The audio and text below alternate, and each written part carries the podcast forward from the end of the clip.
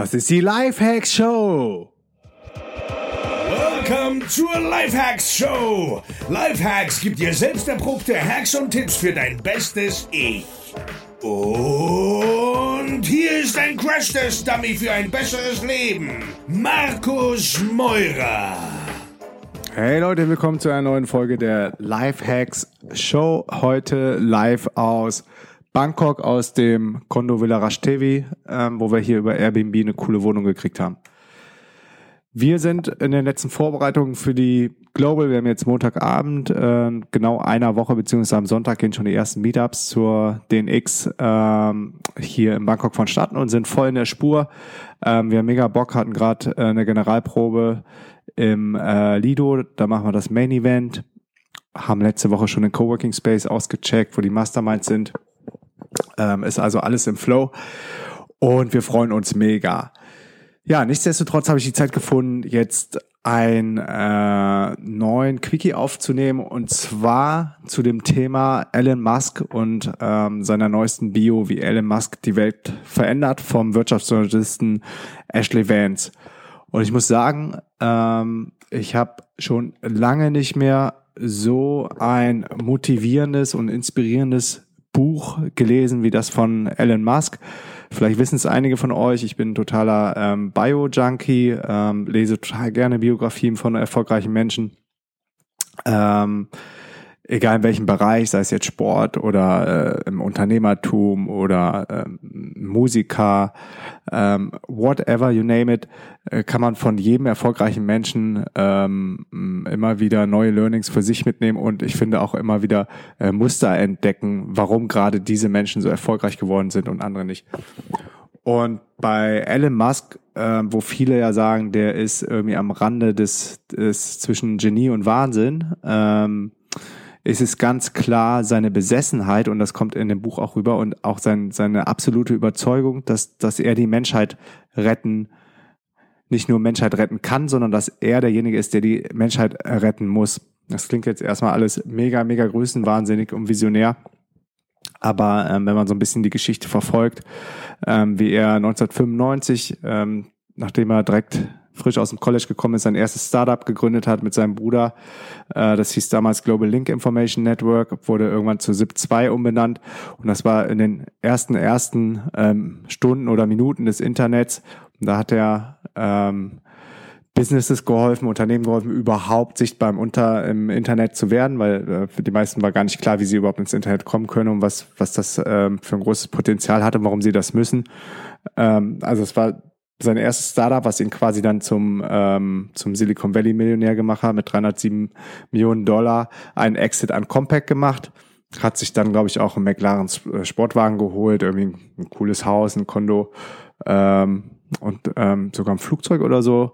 Ist aber nicht so durchgedreht wie viele andere äh, Dotcom-Millionäre damals. 1999 war genau kurz vorm, vorm Platzen der Blase, sondern ähm, hat dann direkt weitergemacht, hat das nächste Startup gegründet mit X.com, ähm, wollte ein Payment-System im Internet aufsetzen, kam dann irgendwann mit ähm, Peter Thiel zusammen, dem Gründer von Confinity, die sich später zu PayPal umbenannt haben. Äh, Peter Thiel, auch super smarter Kerl, von dem ich gerade die Bio gelesen habe, Zero to One. Ähm, die werde ich aber in einem der nächsten Podcasts besprechen. Und ähm, so haben die dann ihre Unternehmen zusammengelegt im März 2000, X.com und Confinity, es wurde zu PayPal, hat einen fetten Exit an eBay gemacht im äh, Juli 2002 für 1,5 Milliarden. Äh, das war aber nicht ähm, ähm, so eine krasse Erfolgsgeschichte für, für den Elon Musk, weil er da als CEO geschasst wurde. Ähm, ihm wurde er ziemlich übel mitgespielt, hat sich aber auch nicht ganz cool verhalten. Äh, auf jeden Fall hat er da auch gut Fettkohle ausgecasht, die er dann aber äh, umso umso mehr und äh, umso dringender auch für für seine ähm, drei aktuellen Unternehmen gebraucht hat, wofür er jetzt gerade auch so gefeiert wird in der in der Startup Szene und ich finde zu Recht. Ähm, mit dem Geld hat er nämlich dann zum einen SpaceX gegründet im Juni 2002, hat im Juli 2003 in Tesla investiert als erster Investor, ist dann alleiniger Shareholder und äh, Chairman, Vorstandsvorsitzender geworden. Mittlerweile ist er CEO von Tesla und auch von SpaceX und hat später zusammen mit seinem Bruder dann ähm, auch noch Solar City gestartet. Und das ähm, sind alles drei Unternehmen, ähm, wo Musk der Überzeugung ist, dass sie ähm, die Zukunft der Menschheit bestimmen, wenn nicht sogar retten können, als äh, wichtige Treibstoffe. Zum einen ähm, die Elektroautomobile über Tesla, äh, wo er es geschafft hat, das erfolgreichste ähm, US-Automobilunternehmen nach Chrysler und Ford aufzubauen, ähm, wo er entschieden hat, dass die Patente von Tesla offengelegt werden, nach dem Vorbild von, von Open Source, damit ähm, das Elektroauto ähm, ähm, noch schneller zum Erfolg gebracht werden kann, weil gerade in der Automobilindustrie ziemlich, ziemlich krasse Lobbyisten sitzen. Ähm, theoretisch könnten Unternehmen wie BMW, Mercedes ähm, oder auch Volkswagen schon, schon sehr gut und sehr profitabel Elektroautos äh, bauen, äh, verkaufen und auch noch viel mehr pushen. Nur ähm, gibt es dann noch die, die Mineralölindustrie und äh, verschiedene andere Industrien, die da was gegen haben, die dann erheblich weniger Geld verdienen würden. Also kämpft äh, Musk da an allen Fronten, ähm, dass das Elektroauto noch schneller zum Erfolg kommt, hat dadurch die Patienten offengelegt. Richtig krasser Move, hat, glaube ich, so eine Firma äh, vor ihm noch nicht gemacht. Dann ähm, das Unternehmen SpaceX ähm, hat sich zum Ziel gesetzt, äh, den Mars zu besiedeln, die ersten Menschen zum äh, Mars äh, zu bewegen und zum Mars zu bringen, um, um äh, da eine neue äh, eine neue Infrastruktur aufzubauen, um nicht nur auf der Erde leben zu können, weil er äh, sieht die Erde äh, ähm, oder das ist ja auch bewiesen, dass die Erde nicht mehr äh, unendlich geben wird und er sieht dann als eine Option, wo man die Menschen umsiedeln könnten, damit die Menschheit nicht ausstirbt, auf den Mars zu gehen und darum investiert er da zig Millionen und seine ganzen Gelder aus den anderen Startups in die Raumfahrttechnik, ähm, hat viel Risiko auf sich genommen, äh, stand auch schon oft kurz vor der Pleite, hat immer weitergemacht. Mittlerweile ist SpaceX richtig erfolgreich, ist aber auch ein hochriskantes Unternehmen, wenn da ein Weltraumflug mal nicht funktionieren sollte ähm, kann das das Ende des ganzen Unternehmens bedeuten, aber um so Sachen macht sich Elon Musk keine, äh, keine Gedanken, sondern er ist so getrieben von diesem, von, von dieser Vision, die Menschheit zu retten, dass er da alles reinsteckt. Und das dritte Unternehmen, über das wir eben gesprochen haben, Solar City, ähm, hat sich zum Ziel gesetzt, Solarstrom für jeden Bürger erschwinglich zu machen, dass jeder quasi seinen eigenen Strom herstellen kann ähm, einmalig was zahlt und dann nicht mehr an die großen Stromkonzerne gebunden ist, sondern selber über Solarzellen auf den Dächern oder so seinen eigenen Strom herstellt. Man muss sagen, äh, wenn man die Bio liest, ist es, ist so motivierend, ist so, ja, ich habe echt schon lange nicht mehr so ein Buch gelesen, was, was, was mich so gefesselt hat, Zeile um Zeile, wo ich dann dachte, ey, der Typ, wo ist denn der Haken? Also irgendwie ist das ja nicht for real, wie viel, wie viel Eier und Kondis der besitzt, ähm, an seiner Idee festzuhalten entgegen aller Widerstände und zu sagen, ähm, ich bin nicht bescheuert, der Rest ist vielleicht bescheuert, aber ich glaube an das, an das Ding, was ich hier mache, ich ziehe das durch.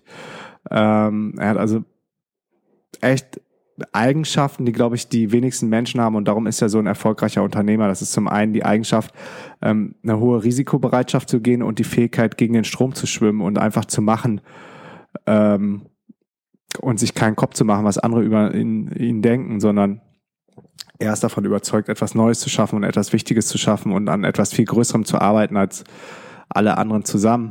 Und ein weiteres Beispiel ist auch das Hyperloop-Projekt, das er im August 2013 gelauncht hat, mit dem er Menschen oder überhaupt Gegenstände in einer Kapsel mit, mit mega Geschwindigkeit von A nach B bringen will. Das heißt, es werden dann Hyperloop-Tunnels äh, überall in der Welt gebaut werden äh, wenn es nach ihm gehen würde. Ähm, wie ihr vielleicht schon hören könnt, ist es echt eine faszinierende Unternehmerpersönlichkeit, ähm, der aber nicht nur zuletzt ähm, in den letzten ein, zwei Jahren, ähm, seitdem er ja dann auch mal im Sonnenlicht steht, äh, gerade die Jahre davor, ähm, die sind mega interessant zu lesen, wo er dann quasi nur Gegenwind hatte und keiner an ihn geglaubt hat und er fast pleite war und allein gelassen wurde, und wie er sich da trotzdem durchgebissen hat. Und ja, die ganze Abfeierei und ähm, wofür wir ihn jetzt schätzen und ich glaube, sein, sein ganzer Wahnsinn, der ihn treibt, hat natürlich auf der anderen Seite ähm, auch Schatten und das ist auf jeden Fall sein, sein Privatleben, sein Social Skills, äh, sein Umgang mit den Mitarbeitern, seine Führungskompetenz. Äh, darauf wird auch in dem Buch eingegangen. Äh, für mich aber jetzt nicht so spannend wie, wie das, was er in seinem Unternehmen selber geschaffen hat. Also von mir eine absolute Leseempfehlung. Ich hoffe, ich habe nicht zu viel äh, verraten jetzt über das Buch. Ähm, jeder, der das Buch liest, äh, wird danach, glaube ich, mega, mega viele Erkenntnisse für sich, für sich persönlich rausziehen können. Ich verlinke das Buch in den Show Notes. Gibt's bei Amazon. Ähm, entweder als Hörbuch, glaube ich, sogar auch, äh, aber auf jeden Fall als Kindle-Version und auch als, ähm, als haptische, gedruckte Version. Äh, ich muss sagen, ich finde es super spannend. Ich finde es auch geil, mal wieder eine gute Erfolgsstory äh, aus dem Valley zu lesen, äh, wo es dann jetzt nicht nur darum geht, wie viel Millionen derjenige gemacht hat oder wie fett der Exit war, sondern ähm, das noch größere Ziel zu sehen und, und glaube ich, echt ein, ja, wirklich positive, gute, nachhaltige Be Beweggründe äh, hinter so einem, so einem guten Startup stehen. Ähm, das fand ich auf jeden Fall motivierend zu sehen. Das ist auch so der Ansatz, den, den ich verfolge, zusammen mit Feli bei allen Projekten, die wir machen. Ähm, Kohle kommt sowieso, wenn man erfolgreich ist, aber ich glaube, es ist viel wichtiger, nachhaltige Sachen zu machen, coole Sachen zu machen, Sachen zu machen, die den Menschen helfen, Sachen zu machen, äh, die das Leben von anderen Menschen verändern, ähm, Sachen zu machen, wofür man vielleicht später, ähm, wo sich die Leute dann später auch nochmal an jemand zurückerinnern und sagen, der hat ähm, der hat die Zukunft zum kleinen Teil auch mitgestaltet und das ist irgendwie das, das was mich antreibt.